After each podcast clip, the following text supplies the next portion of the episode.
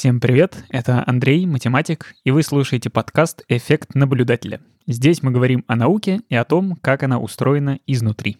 Всем привет, меня зовут Кирилл, я программист, и сегодня с нами Артур Перевалов, физик, аспирант университета Мэриленд, колледж Парк. И сегодня мы будем говорить про совершенно замечательную тему, которая вдохновила меня, и мне стало очень интересно узнать поподробнее. Мы сегодня услышим про магнитное поле Земли, про то, что мы назвали в наших заметочках к выпуску трехметровый эксперимент. Это маленькая Земля, маленькая модель Земли. И, в общем, будет очень интересно. Присоединяйтесь к нам сегодня. Артур, пожалуйста, можешь нам немного рассказать, что такое вообще магнитное поле Земли? Потому что, честно говоря, я как бы слышать слышал, но если меня попросят э, вот объясни прям хорошо, то я, наверное, не объясню. Можно я э, делегирую это тебе? Так, да, спасибо, спасибо за э, приглашение. Привет, Кирилл, привет, Андрей. А, магнитное поле Земли. Многие знакомы с понятием магнита, в детстве кто-то игрался, да? И, значит, э, Земля, большая наша планета, обладает таким же магнитным полем, как, по сути, и простой какой-нибудь игрушечный магнит. А зачем нам нужно магнитное поле, да? Чтобы не помереть, наверное. Да, да, это в принципе правда, да. Без магнитного поля нам будет очень грустно. Если я правильно понимаю, то большой плюс того, что у нас есть магнитное поле, это то, что оно защищает нас от э, солнечного ветра, от э, тех частиц и радиации, которые идет к нам от Солнца.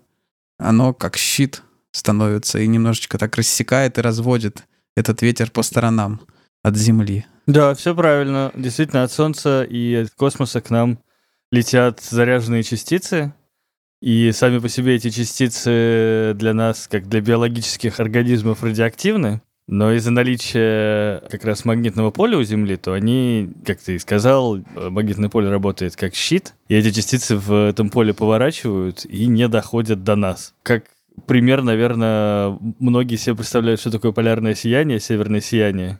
Вот северное сияние — это когда как раз эти частицы прорываются через э, верхние слои атмосферы и доходят глубже, и начинает все светиться. Поэтому, собственно, э, они в основном полярное сияние встречаются ближе к полюсам. Это именно потому, что там линии магнитного поля втыкаются в поверхность, сгибаются. А от направления это как-то зависит? Вроде как у нас на разных полюсах разные направления. То есть может показаться, что на северном и на южном полюсе полярные сияния, так сказать, из разных частиц происходят.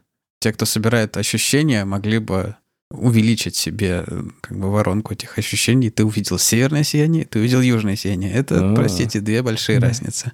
Интересно, что мы действительно ни разу не слышали, действительно отличаются одни или нет. Загадка. Ну, раз это щит, тем э, тревожнее слышать всякие новости, типа того, что магнитное поле Земли ослабевает.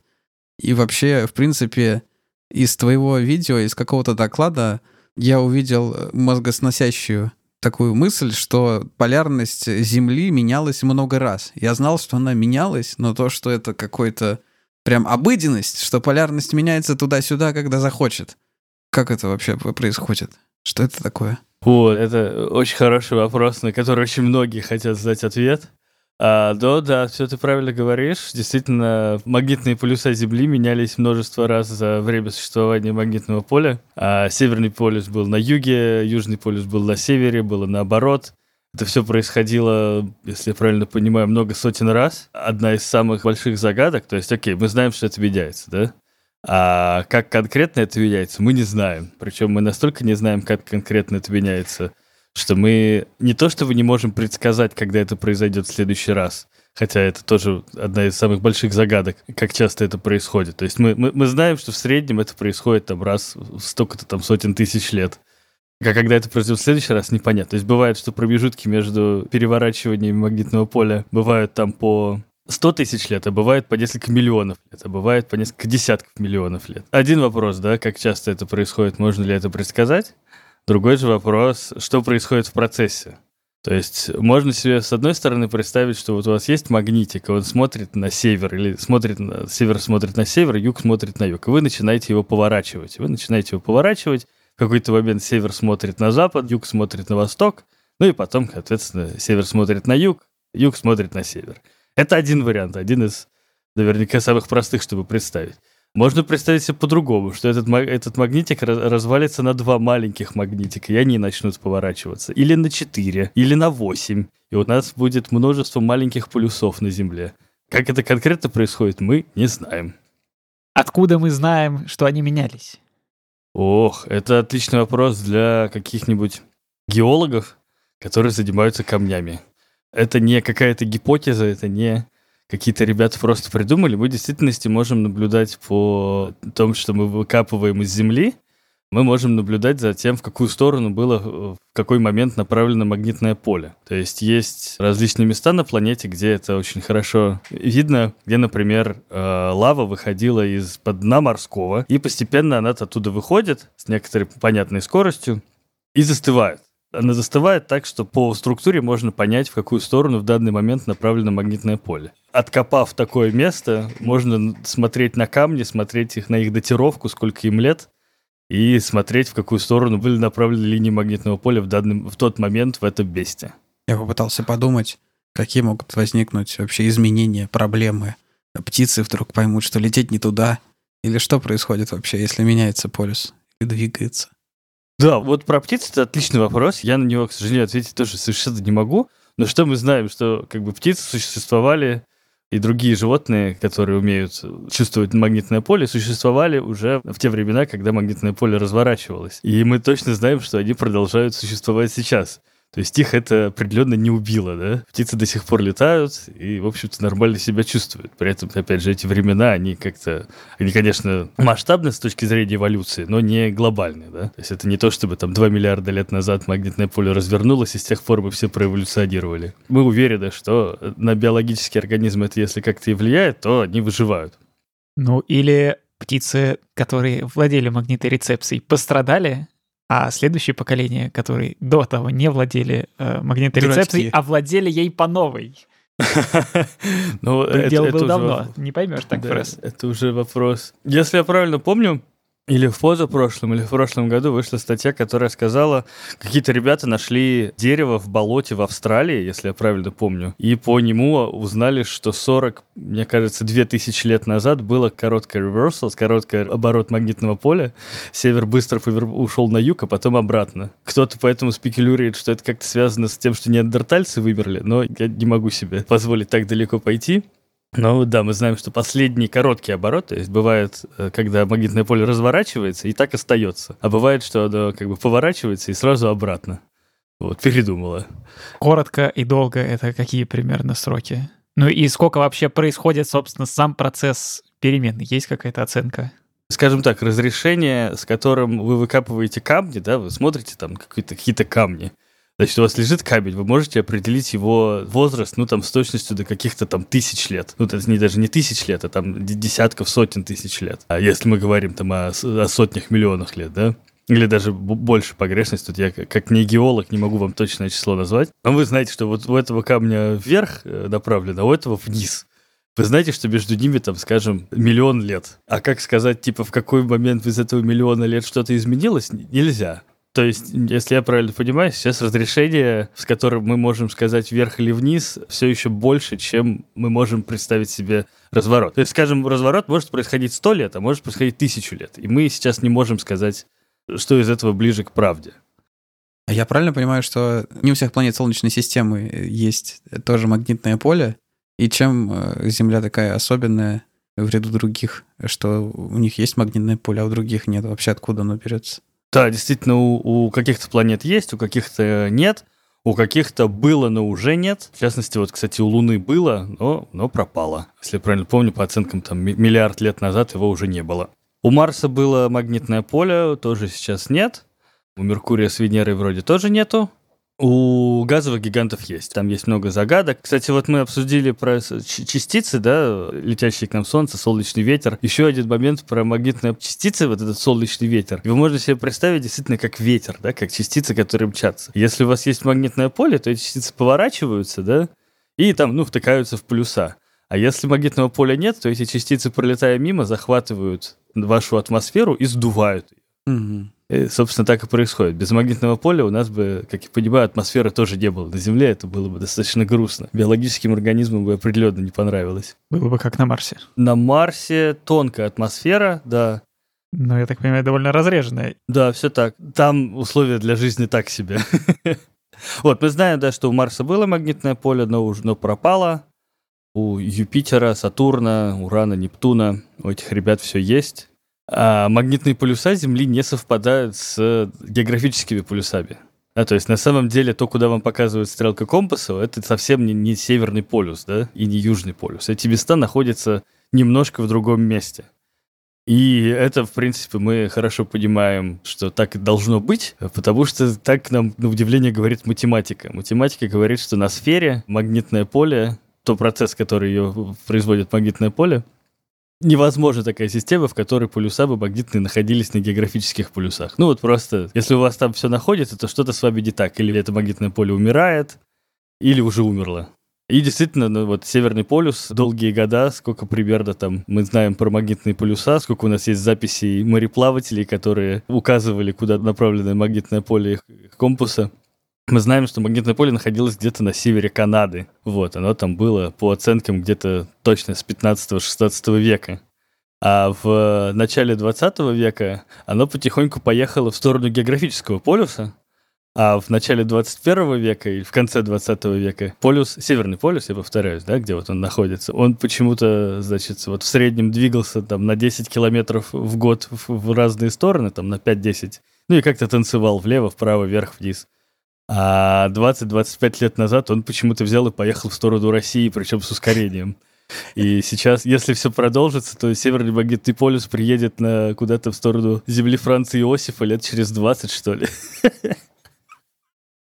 Я рассказал о том, что магнитный полюс, вот он не должен совпадать с географическим полюсом, а у Сатурна, вот как мы там начали наблюдать тесно со времен Voyager, да, мы видели, что он очень близко, он очень близко, настолько близко, насколько мы можем измерить.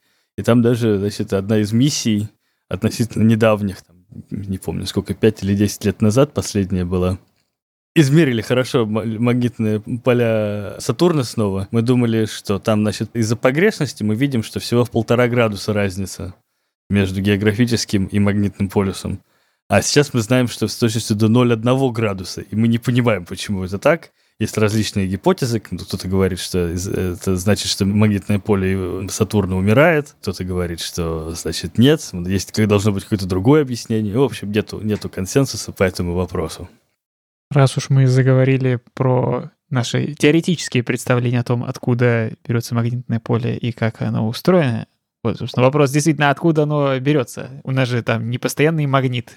У нас, конечно, там железа много, но не как в магазине магниты продаются. Действительно, в ядре Земли, то есть в глубинах, температура и давление такая, что существование постоянных магнитов просто невозможно. То есть мы точно знаем, что в ядре нету огромного такого, знаете, магнита раскрашенного в синий и красный, значит, или там как подкова, да, такого тоже нету. Зато мы знаем, что есть другие процессы, которые могут создавать магнитное поле. И вот Землю мы изучили достаточно хорошо. Мы знаем, что вот у Земли есть кора, есть мантия, достаточно толстая, да, там порядка половины радиуса. А потом внутри у нас есть ядро. Вот, ядро состоит из двух частей. Ядро есть внешнее, и жидкое, есть внутреннее твердое. А о том, как конкретно мы это все изучаем, это вам тоже отлично какие-нибудь геологи расскажут, очень интересно. Рассеяние землетрясений, когда какие-то местные ребята очень грустят, когда у них землетрясение, то сейсмологи очень радуются, потому что у них больше данных. Но, возвращаясь к теме, мы знаем, что у Земли вот есть э, ядро, состоящее из двух частей, жидкое и твердое, и в жидком внешнем ядре, которое, как вы упомянули, да, значит, состоит из в основном железа, там, никеля и различных легких примесей, а мы знаем, что там текут токи. Знаем, что там из-за того, что Земля вращается, и из-за того, что ядро остывает, да, планета вообще вся сама по себе остывает, медленно, но остывает. Затвердевает это железо на, на внутреннем ядре. Железо с собой, пока плыло к внутреннему ядру, с собой притащило, скажем, серу, Значит, эта сера остается, и сера должна всплыть, поскольку она легче, чем железо. И сера начинает плыть. Ну, то есть, вот как у вас пузырьки в воде, да, всплывают, также примерно сера всплывает в железе. Вот, и все это направляется к поверхности, по идее, да, ближе к мантии, тащит с собой соседей. Но из-за того, что Земля вращается, все это принимает какие-то совершенно невообразимые странные формы. Получается такая конфигурация потоков этой жидкости, этих расплавленных металлов, что эта штука сама по себе генерирует магнитное поле. Есть у вас генератор, который вы, значит, можете крутить ручку, и он у вас будет генерировать электричество, из которого можно делать магнитное поле. А теперь вот отбросим все генераторы и просто возьмем немного жидкости, и она сама может начать это делать. Я сейчас еще раз э, для себя, чтобы понять это. К сожалению, простите, слушатели, картинок не будет. Ну, представим. То есть у нас внутри Земли есть такой шарик, где снаружи железо, и из-за того, что еще в них всплывает сера, то шарик такой волосатый, да, и волосики, они тоже из железа. Правильно я понимаю? Ну, волосики в плане, так как движение жидкости, то есть, э, да, да, от этого внутреннего шарика, по сути, да, отправляются в сторону поверхности какие-то более легкие частицы, вот как я скорее бы назвал их пузырьками воздуха, да, которые с собой тащат железо. Это железо, поскольку оно проводит электричество, оно начинает тащить за собой магнитные поля, магнитные поля поворачивают несколько раз, вот появляется механическая энергия. Значит, с точки зрения сохранения энергии я бы описал это так. У вас что-то затвердевает на, на внутреннем ядре, и что-то начинает всплывать. Из-за того, что это всплывает, появляется энергия, а еще и Земля вращается. И эта энергия тем или иным способом перерабатывается из механической в электрическую. Появляются токи, появляются магнитные поля. И при определенной конфигурации эти поля начинают сами себя усиливать. И в итоге мы имеем то, что наблюдаем вокруг. А как по нашим представлениям э, это самоусиление происходит? Тут вот без картинок было бы прям очень сложно, но я, я постараюсь. Представьте, у вас есть некоторое магнитное поле, направленное вверх, да, то есть вот у вас есть Земля, и значит, через него проходит магнитное поле. И теперь у вас от ядра всплывают другие частицы, всплывают проводники. Из-за того, что все это еще и вращается, то это магнитное поле начинает поворачиваться. То есть оно изгибается, да, у вас как вот, скажем, прямая труба с изгибом посерединке, такая, значит, дуга, небольшая дуга. Но что нам еще важно, что помимо того, что оно поворачивается, оно еще и удлиняется. Если удлиняется, значит, оно, по сути, несколько усиливается, можно так сказать. У вас есть прямая, у ней появляется некоторая дуга посерединке, там она растягивается, растягивается, растягивается, растягивается так, что, по сути, уходит далеко от этой дуги уже, да, и у вас есть отдельный кусок магнитного поля, где-то вот тут он отделился. Дальше, опять же, как я упомянул, из-за наличия вращения у Земли, эта штука может повернуться, ну, там, на 90 градусов. У вас было магнитное поле вверх, а теперь появилось магнитное поле, там, ну, вправо или влево, или как-нибудь по окружности, да? Но впоследствии, опять же, поскольку Земля вращается, эти маленькие поля, они уже как бы, их стало много маленьких, они все как-то повернуты в разные стороны. Э, но они смогут еще раз повернуться. Они начинают поворачиваться и выстраиваются в такую конфигурацию, которая приводит к существованию изначального магнитного поля. То есть вот у вас есть э, вертикальное магнитное поле, из-за наличия вращения оно поворачивается и усиливается. Поскольку оно повернулось, оно может повернуться еще раз, но оно уже усилено она поворачивается еще раз и дальше все повторяется. И снова и усиливает изначально, да, да. То есть это очень хорошо работает, скажем так, в представлении людей обычно, когда у вас есть изначальное магнитное поле, потому что, типа, вот у вас что-то есть, вы его усилили, оно как-то там повернулось, усилилось, вернулось обратно, вот. А без изначального как-то непонятно, да, откуда оно взялось. Под изначальным можно подразумевать любое термическое отклонение, магнитное поле Солнца, магнитное поле прилетающего мимо астероида, любая совершенно маленькая вещь может в итоге привести к э, существованию большого магнитного поля, да? Ну, тут из простых примеров, наверное, только как микрофон к э, динамику поднести. Если вы абсолютно в глухой комнате, то ничего не произойдет. Но если комар где-то пискнет, да, то все, как бы. Усиление придет к тому, что все начнет очень громко орать. То, что мы сейчас говорим, как знание, на самом деле мы не можем все это математически промоделировать, да, мы не можем загнать какую-то модельку, сделать программу, э, посчитать там полгода и понять, ага, все вот так вот, значит, магнитное поле Земли все-таки добежит до России, до Франции Иосифа. Мы так сказать не можем, да? Да, к сожалению, численное моделирование таких систем методами современных компьютерного моделирования совершенно невообразимо невозможно. Я напомню, что мы говорим про жидкость, да, большое количество каких-то частиц, которые друг с другом как-то взаимодействуют. Математически это все совершенно не, не считается, эти все нелинейные уравнения, там, на Стокса, да, уравнение на Стокса, все, все его боятся, есть никто его не хочет решать, потому что это, в общем, гиблое дело. Уж точно не на таких масштабах. Вот, а теперь говоря про конкретное моделирование, мы с трудом пока можем моделировать жидкости в стакане, да. То есть вот у вас есть там стакан воды, смоделировать, что там внутри происходит, когда вы его чайной ложкой разбешиваете, это вам нужны какие-то там месяца суперкомпьютеров для того, чтобы, ну, хоть каким-то адекватным разрешением посчитать, что там происходит. Другой вопрос, конечно, зачем вы это делаете? А на масштабах Земли это, конечно, совершенно невообразимо. Поэтому очень многие, значит, из- из-за того, что да, до сих пор компьютерное моделирование не, не захватило все умы, есть еще очень много вещей, которые стоит проверять в жизни, которые стоит брать, брать руками, что-то что такое собирать. Но, кстати, про моделирование я вот здесь немного остановлюсь, потому что вот тот процесс, который я вам рассказал, магнитное поле как-то поворачивается, растягивается, складывается, снова поворачивается, само себя усиливает, такую систему можно собрать написав дифференциальное уравнение в частных производных, там, значит, с, с тремя параметрами. То есть тремя числами такое смоделировать можно, ну, тремя функциями. Другое дело, что это к реальности будет иметь достаточно отдаленное отношение, но математические модели какие-то такие маленькие, детские есть. В этом месте можно посмотреть на биологов или других ребят, у которых у них только-только появляются какие-то там данные, и что-то они могут анализировать как-то численно, но в целом взять и провести эксперимент, взять крыс, там что-то с ними поделать. Получается, что здесь мы можем тоже, да, что-то подобное сделать. Все так. Вот, да, хороший пример с биологами.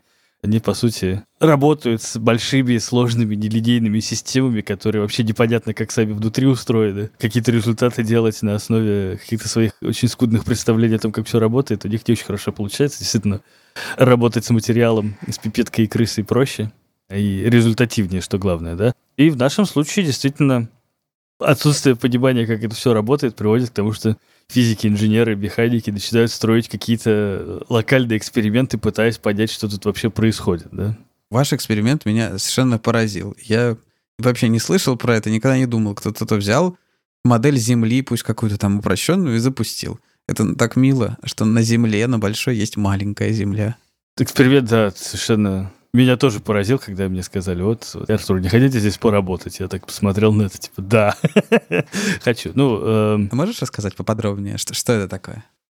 Окей, ну я, как любой зануда, должен начать с Адама и Евы издалека, да, имея примерно ту информацию, которую я вам дал, что вот у нас есть значит, некоторая магнитная жидкость, которая где-то течет, и, значит, смоделировать это все не получается, давайте попробуем построить. Вот, ну и в какой-то момент в этой лаборатории начали строить модели. Сначала собрали одну там размером 15 сантиметров. Ну, покрутили что-то там, повертели, ну, вроде неплохо. Ну, какие-то результаты получились. Потом собрали модель размером 30 сантиметров. Ну, типа, дело пошло веселее. Вот. Потом собрали модель размером диаметром 60 сантиметров. То есть, когда я говорю модель, это как бы некоторая сфера там с жидким металлом. Да? 60 сантиметров — это уже такая, ну, здоровая штука. 60 сантиметров да? жидкого металла. Там температура, наверное, ого-го. Да, температура, кстати, не очень высокая. Мы говорим про натрий. Натрий плавится при 97 градусах Цельсия, поэтому, по сути, это чуть горячее, чем кипяток. Э, ну и, значит, вот собрали эксперимент 60 сантиметров диаметра, что-то поизучали, такие, ну, нет, надо, надо больше, да. Знаете, вот как коллайдеры тоже ускорители строят, постоянно хотят больше. Вот, значит, и у нас тоже пришло к тому, что собрали, значит, эксперимент диаметром 3 метра. Тут, кстати, один из моих любимых интересных фактов про эксперимент. Почему 3 метра? Почему не 3,10? Почему не 2,9? Почему не 3,5? Да? Почему не 2,5? Это ширина входной двери.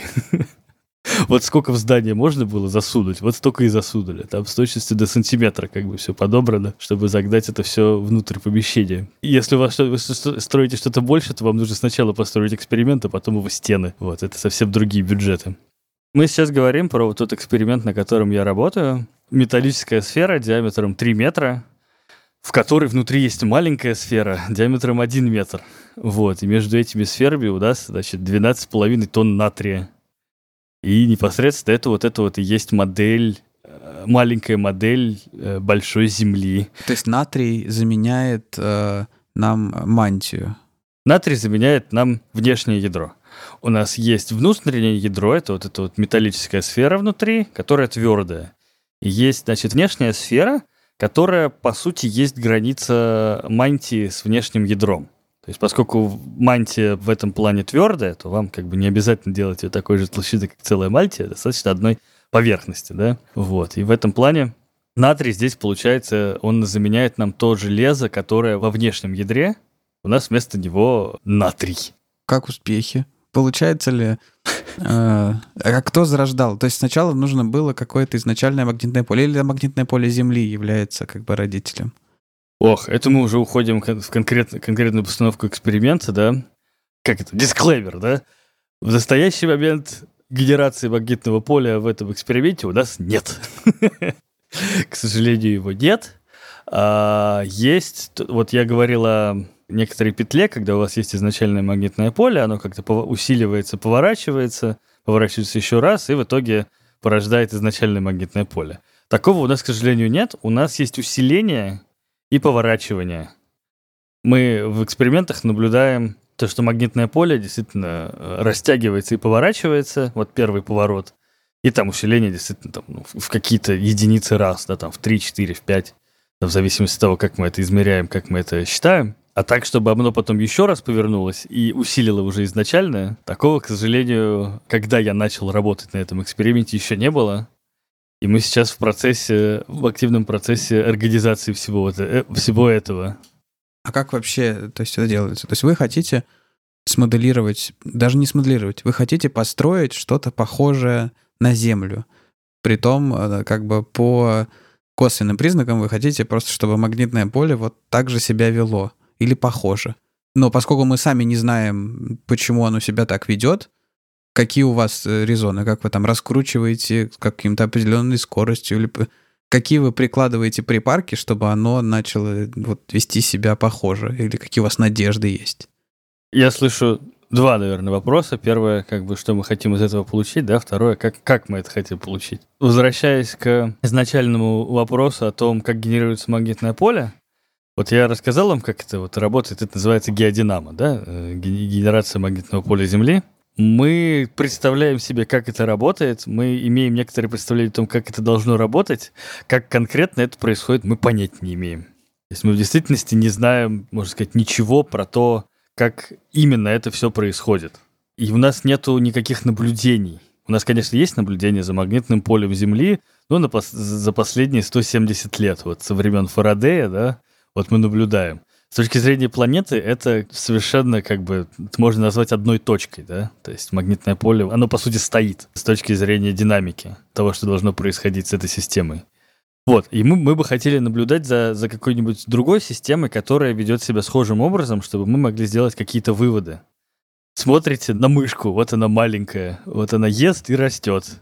Да, и вот у вас прошло там сколько-то недель, она, значит, была маленькая, повзрослела, значит, увеличилась, э, поела того-то, поела того-то, ну и потом умерла, да? А теперь вы представляете, вы за то же самое время будете смотреть за слоником. Слоник у вас как бы за это время не изменится, да? Но посмотрев на мышку, вы можете что-то там, как-то изучив ее поведение, что у нее внутри, можете сказать о том, что у слоника внутри. Здесь вот как раз примерно такая же идея. Вы хотите сделать систему, которая управляется теми же самыми процессами, чтобы сделать какой-то вывод о том, как это все происходит. Конечно, одна из основных задач науки — это там строить предсказательные модели, ну, понимать, как это работает, чтобы предсказывать. Вот, поэтому одно из самых больших желаний — это, значит, с, взять, взять эту сферу, взять эти две сферы, что-то с ними так сделать, чтобы там появилось магнитное поле, и наблюдать за тем, как это поле изменяется, за тем, что с ним происходит, как оно разворачивается, не разворачивается, что приводит к его разворотам, как эти развороты происходят. А, вот то, что я упоминал про разделение на маленькие магнитики и развороты или один большой поворачивает, да, то есть вот, вот мы это все еще не знаем, и на схожей модели можно было бы это все изучать. Это вот к вопросу, что мы именно хотим получить на этой установке. Теперь к вопросу о том, как мы это хотим сделать. Вернемся к Земле. Силы, которые там генерируют потоки, откуда берется энергия, это, по сути, две вещи. Это гравитация, а, Земля большая штука, вот гравитация нас всех туда тянет, Точно так же она тянет туда эти все расплавленные металлы вниз, а какие-то легкие частицы вверх всплывают. И второе это то, что она вращается. Да? Кстати, известно, что вот э, внутреннее ядро вращается немного с другой скоростью. Там, конечно, да, с точки зрения человека они совершенно одинаковые, но на больших масштабах они разные. Вот, у нас есть некоторые вот такие две силы. Гравитация и силы, связанные с вращением. Гравитация на маленьком эксперименте, к сожалению, совершенно незначительна, да? То есть наверняка можно было бы построить очень большую, очень большую сферу вы туда идете. Сейчас пока 3 метра. Я слышу Повесить на орбите. Да, да, да. Или Землю повесим на орбиту такой штуки, да.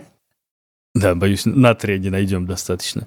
Тут одни силы на Земле, а нам нужно их как-то заменять другими силами какой-то другой нам нужен источник энергии, чтобы это все генерировать.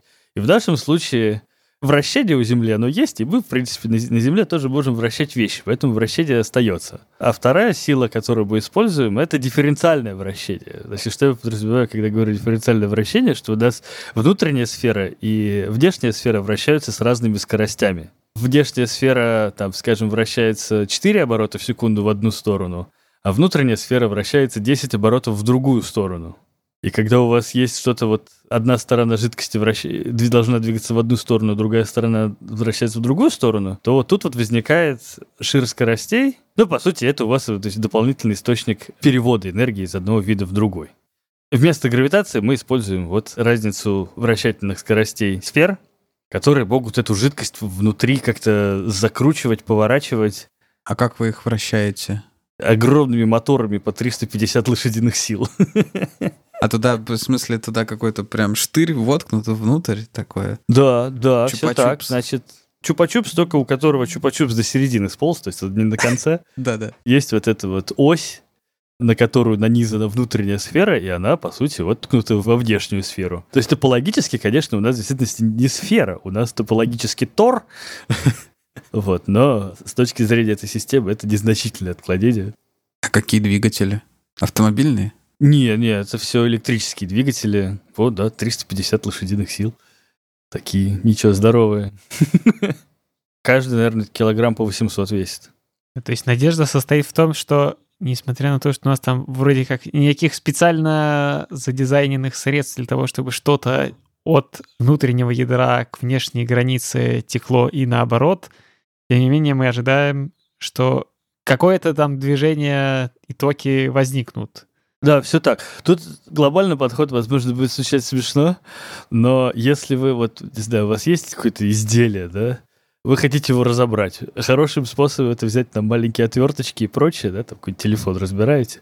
Вот, другим вариантом есть его просто как бы хорошенько обо что-нибудь долбануть, он развалится, да? В чем тут смысл? Что вы, если подадите достаточное количество энергии в систему, то система должна пытаться избавиться от этой энергии, ну, тем или иным образом. Вот на Солнце очень много энергии зарождается из-за там, термоядерной реакции, поэтому она пытается от этой энергии как-то избавиться э, тем или иным способом. Ну, вот поэтому она светится, оттуда вылетают частицы и всякое такое. Тут некоторые схожие системы. Давайте возьмем много натрия, подадим в него много энергии. Звучит как что-то безопасное. Именно так, вот. Ну и глобально, по идее, система должна сама по себе прийти в хорошем стечении обстоятельств к такому состоянию, в котором помимо того, чтобы просто избавляться энергии, от, от этой механической энергии, которую мы в нее подаем э, путем термического нагрева, значит, дальнейшей диффузии, она еще может прийти к тому, чтобы начать это и создавать магнитные поля, ну, то есть поворачивать, чтобы избавиться от этого всего. Дорогие слушатели, Артур говорит так, уверенно про это, потому что у него над этим экспериментом большая канистра с жидким азотом на всякий случай.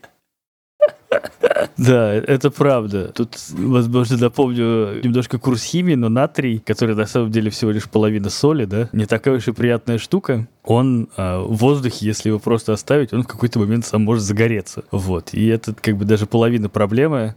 А больше проблемы это если вы берете натрий и помещаете где-то его там с водой э, вместе. Натрий отбирает у воды кислород, выделяя непосредственно водород. А это еще как бы разогревается в этом процессе, да? И поэтому в конечном итоге это все очень весело взрывается. Есть очень много смешных, относительно смешных видео, как люди берут куски натрия, кидают в воду, это все дальше летает куда-то там с белым дымом красивым взрывается. Вам эти видео, наверное, должны давать э, как э, новичкам когда, которые приходят да, на эксперимент.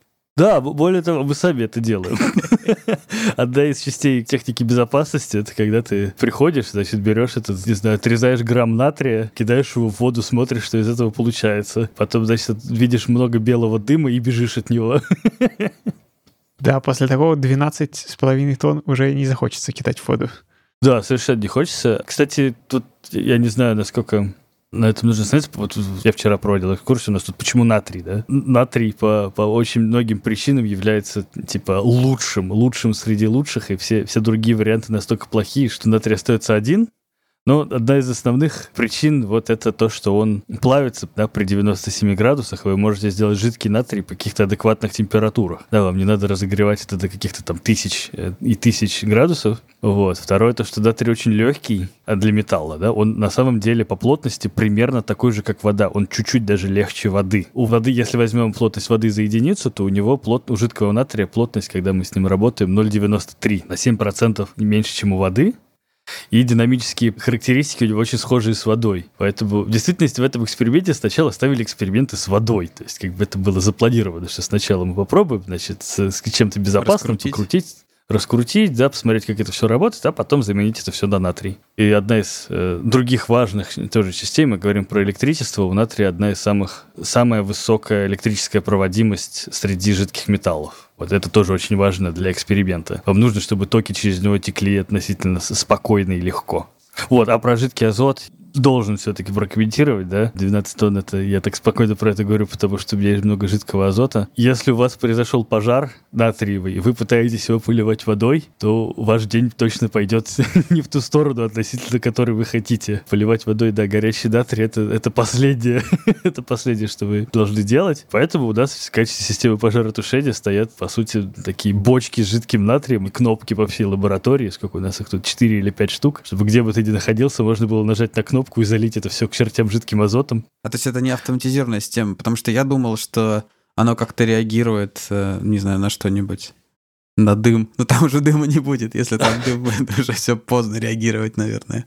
Нет, дым, кстати, может быть. Если у вас что-то не относительно немного дымится, то мы действительно об этом узнаем. У меня тут есть э, своя собственная система, которая засекает уровень задымления в помещении. Если уровень задымления выше некоторого порога, они начинают нам смс слать, типа, ребята, там что-то не так.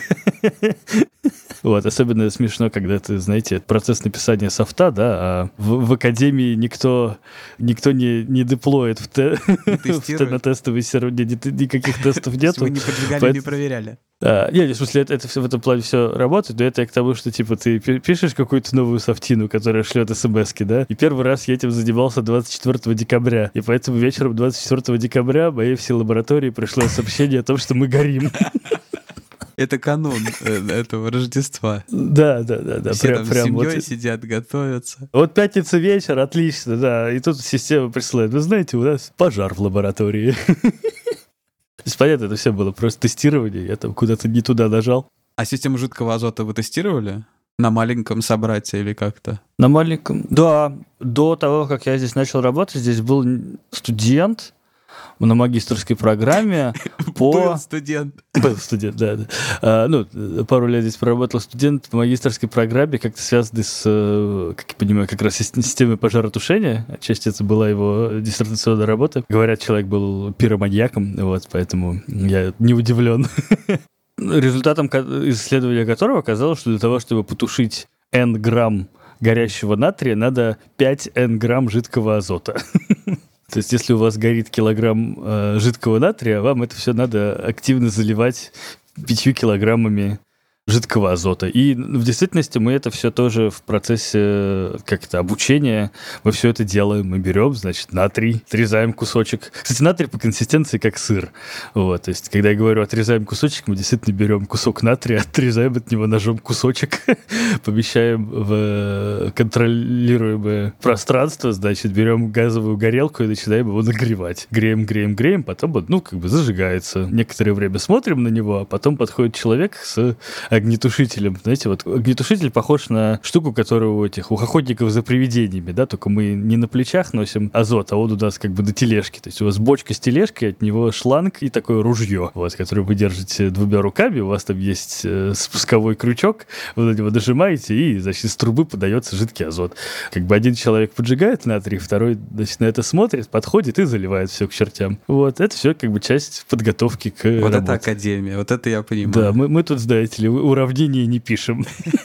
Настоящий дикий запад. Мне просто еще почему понравилась эта тема, потому что есть ощущение, что зубры, которые вот когда-то там открывали какие-то большие открытия, они вот были, а сейчас уже все меньше и меньше этого. Но мне показалось, что вот оно прям вообще, вот дикий запад просто. Правильно, с, руж- с ружьем, с жидким азотом на перевес ты идешь, моделируешь землю, и что там получится, как вообще хрен знает. Это очень прикольно. Мне кажется, очень романтично. Очень часто везде написано, есть надписи safety first, да, про то, что типа безопасность первым делом. Вот, у нас, по-моему, fun first, safety, safety second. То есть А как у вас в округе? Там же, ну, не только вы. Наверное, соседи могут как-то волноваться, немножко переживать. Или вы им просто не говорите? Когда у вас есть 12 тонн натрия, которые помещены в, на систему 6 тонн железа, и все это вращается 4 оборота в секунду, то соседи знают, что что-то не так. То есть все это вращается достаточно э, гладко и незаметно, но земля чувствуется, что немного трясется. То есть у вас вибрирует, да? Довольно Помимо сильно. того, что это шумит, моторы 350 лошадиных сил, они тоже не беззвучные, все эти передачи, все это как-то лязгает, да. И у нас вот это помещение, где находится эксперимент, оно, скажем так, размером со школьный спортивный зал, вот, я не знаю, размером с баскетбольную площадку, да. И половина этого зала — это вот непосредственно мы, Вторая половина, по-моему, по большей части склад других лабораторий, где ребята хранят свое добро, значит, периодически когда приходят, что-то там ковыряют и уходят. То есть мы, по сути, здесь одни. Но за, за стенами, конечно, есть другие ребята. Есть очень веселая лаборатория прямо вот за стеной. У них Electron Ring, скажем так, ну, как вот, представьте себе, э, ускоритель некоторый, да, вот как бы у них ускоритель для электронов. То есть это некоторое кольцо, и у них там электроды по кругу гоняют, там у них какие-то магнитные поля контролируют, да, это все. Вот, и тут, значит, мы такие красивые, включаем два мотора по 350 лошадиных сил, через каждый мотор по 500 ампер идет, поверх этого всего у нас есть вот эти вот внешние магнитные катушки, которые генерируют, по идее, изначальное магнитное поле, про которое мы немного говорили. Это все, значит, генерирует поле, которое там в 3-4 раза сильнее, чем поле Земли, и ребята, как бы, да, не могут ставить эксперименты, пока мы ставим эксперименты. Не то, что у нас, конечно, есть расписание, потому что это все редкие события, но мы им сообщаем о том, что мы планируем. И у нас, кстати, планирование тоже это отдельная часть всего происходящего, когда у вас есть какой-нибудь более адекватный эксперимент, скажем, на столе у вас стоит, да, то вы, скорее всего, приходите, его включаете, начинаете что-то делать. Вот, у нас 12 тонн натрия, которые при комнатной температуре твердые, а его надо расплавить. И вот этот процесс расплавления у нас занимает два дня. То есть мы приходим в понедельник утром такие, типа, чпок, И типа, через два дня приходите второй и- раз. ну, не, не совсем так мы его греем до вечера, потому что, я думаю, никто не будет счастлив, если мы тут, значит, пойдем домой, а натрий тут сам будет греться. На ночь выключаете, и потом опять нагреваете дальше. Да, на ночь выключаем, приходим следующим утром. Вот, кстати, сегодня как раз второе утро. То есть мы вчера весь день грели, и вот сейчас вот продолжаем греть. Там что-то происходит внутри. Он должен скоро расплавиться. Раскручивать тоже, да? Там кто-то подходит, раскручивает, просто включает кнопочку. Ну, в каком-то смысле, конечно, кнопочку, но нынче, нынче 21 век, все это в в приложении в, в браузере. Мне кажется, надо сделать. Это же наоборот, сейчас же все движение назад. Правильно? Все программисты там будь олдскульную, все клавиатурочку с высоким ходом. Специально кнопочку для того, чтобы мьютить свой микрофончик еще. И вам тоже нужна такая большая кнопка, которая будет включить. У нас есть большие кнопки выключить, которые как раз, значит, Вам этого хватает, да? Если очень да, да. захочется, вы нажмете. кнопка выключить и кнопка залить все жидким азотом. У нас их две. Ну, олдскул не олдскул, а все-таки по сравнению с ученой полуторавековой давности, как ты выразился, с Дикого Запада, все-таки не только дело в эксперименте. Я так понимаю, у вас потом с результатами эксперимента работа устроена совершенно иначе, чем у людей вековой давности. есть у вас там какое-то сложное машинное обучение, там еще что-то. Что вы делаете потом с полученной информацией? Машинное обучение. А, у меня некоторая травма психологическая от этого машинного обучения. Я, значит, уже два года пишу эту статью про машинное обучение и наши данные. Вчера весь вечер писал ответ рефери по моей статье, поэтому у меня вот прям некоторая душевная боль. Ну а главное, то есть мы должны... Мы провели эксперимент, у нас есть данные, но поскольку мы хотим улучшать наш эксперимент, да, мы хотим как бы больше сделать самоподдерживающую систему в идеале, то есть нам нужно понимать, куда двигаться. И, по идее, эти данные нужно как-то проанализировать и понять, что бы еще такое сделать. Ну, примерно так. Я тут добавлю такую ремарку некоторую в сторону, что вот одна из основных целей эксперимента сделать некоторую там механическую систему с жидким металлом э, сферической конфигурации, в которой этот металл будет как-то плавать и генерировать магнитное поле. И это, конечно, самое, назовем это действительно самой э, большой и главной целью, это то, что мы пишем в заявках на гранты, да. Но в действительности тут какая вещь, когда у вас есть что-то уникальное, в контролируемых лабораторных условиях, то вы, скорее всего, из этого можете что-то получить. Какие-то научные знания, какие-то данные. В этом плане, вот вы говорите, да, что типа никто не знал, что где-то там есть трехметровая сфера, 20-тонная сфера с 12 тоннами жидкого металла. Будем честны, наверное, больше одной такой установки в мире и не надо.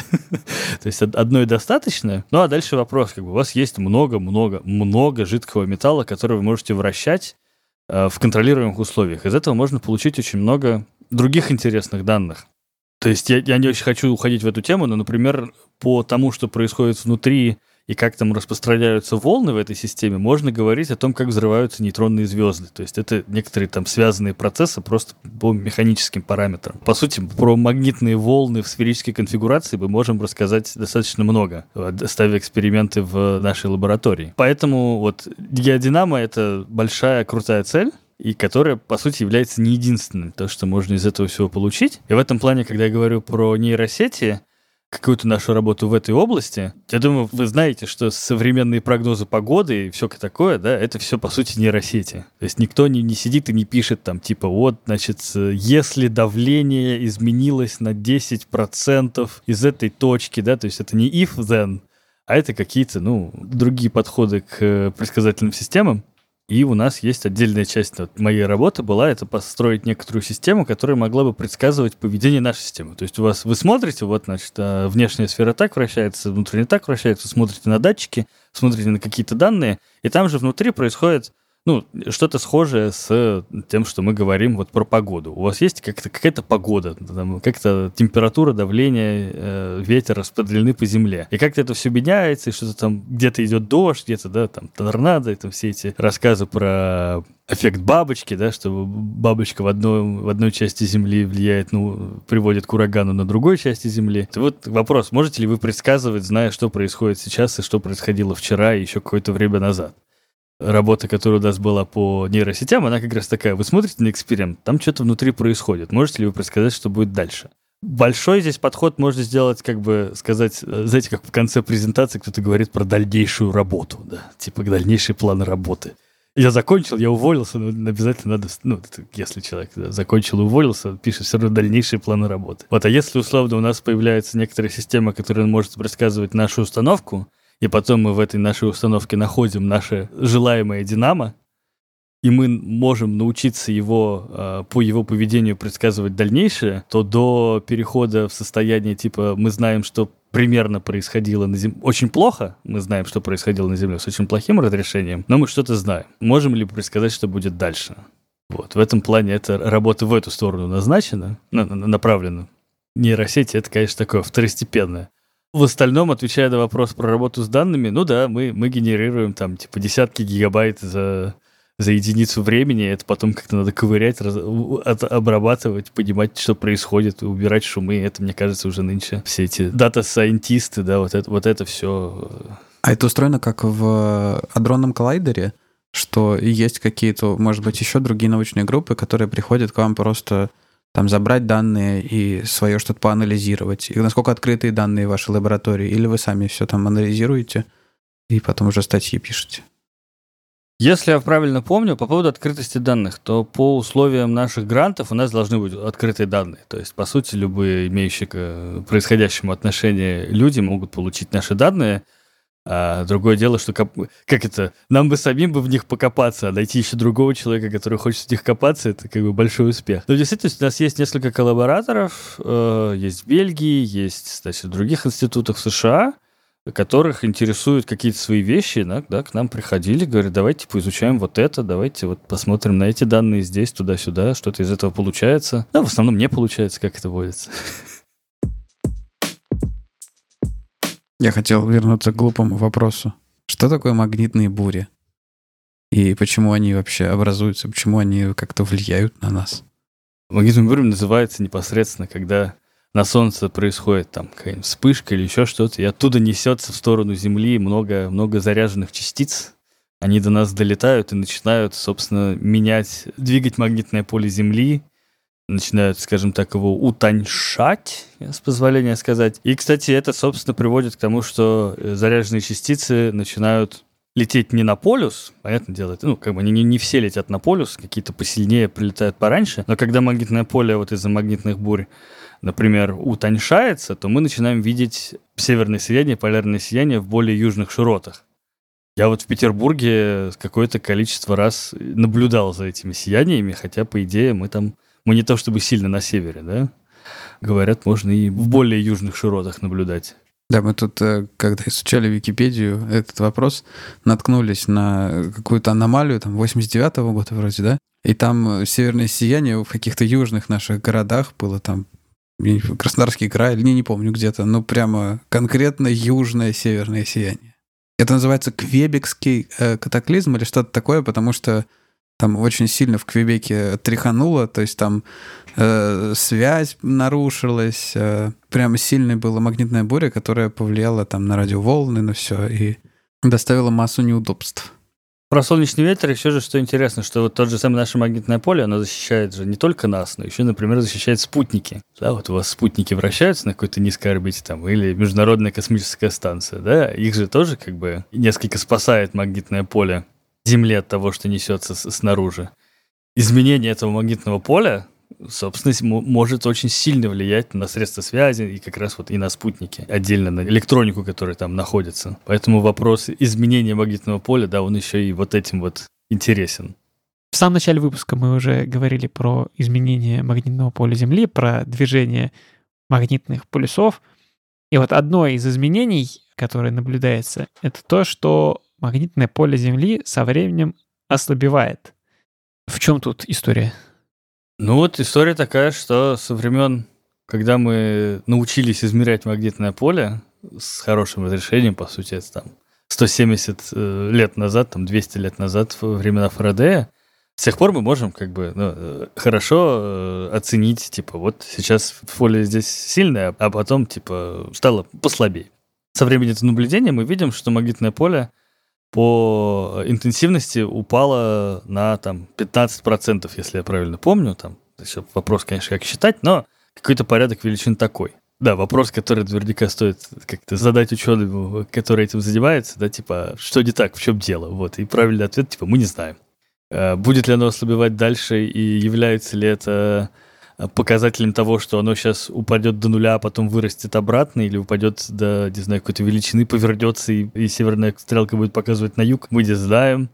Опять же, вот проблема с наличием предсказательных моделей. Более того, если я правильно помню, тоже какие-то относительно свежие статьи говорили о том, что по оценкам, по-моему, какой-то керамики со времен Первой Римской империи, нет, даже не Первой Римской империи, а еще даже до этого, тех, кого мы называем Древним Римом, с тех пор магнитное поле, судя по всему, уменьшилось в два раза по величине.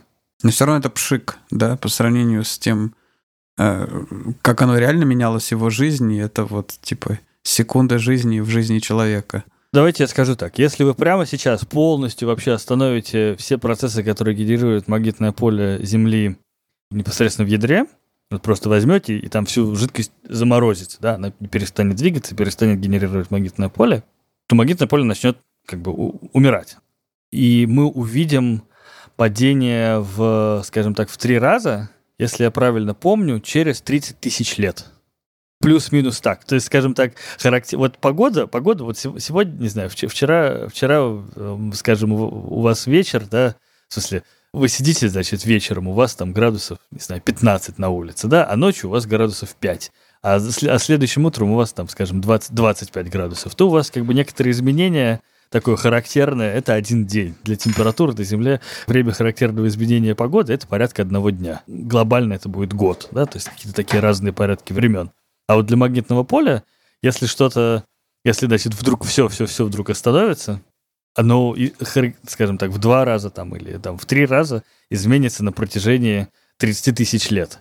То есть, если мы говорим про древних римлян, это там 2000 лет, то это одна, там, соответственно, там, скажем, ну, 15 10 мы говорим про порядки величин, скажем, одна десятая характерного времени. То есть, если привести обратно к аналогу с погодой, которая изменяется день и ночь, то вот Древний Рим и сейчас это примерно как два с половиной часа, по идее, да? Было бы для такого события. Но мы, опять же, не уверены, что это именно это событие и вообще что происходит. Надеюсь, там все не замерзло. Да. Ну, к счастью, эта математика и физика, которая говорит про 30 тысяч лет, позволит нам еще с вами понаблюдать за наше с вами время. Магнитное поле не должно сильно измениться, поэтому на наш век хватит. Но как-то нынче уже надо задумываться и о том, что будет дальше. Ну, славно. Мы рады, что у всех еще есть масса времени понаблюдать, даже если все пошло не совсем по плану. Поэтому подписывайтесь на наш подкаст, вы еще успеете послушать как минимум несколько выпусков. С нами сегодня был Артур Перевалов, э, физик, аспирант университета Мэриленд, колледж Парка. Приходите к нам в телеграм-канал, ставьте нам лайки, пишите нам всякие комментарии, нам очень приятно. А если вы хотите задать какие-нибудь вопросы, то приходите к нам в телеграм-канал задавать вопросы. Может быть, предложить какие-то интересные темы, которые вам бы хотелось, чтобы мы осветили или пригласили какого-нибудь ученого, который разбирается. В описании выпуска мы добавим ссылки на разные видео, в которых можно посмотреть на эту самую трехметровую сферу, да, она исключительно жидким металлом, впечатляет. и как она вращается. Да, Артур, очень здорово, правда. Я даже немного завидую. Хочу на сферу посмотреть как-нибудь, не знаю. Выдастся ли шанс? Ну, посмотрим. Спасибо.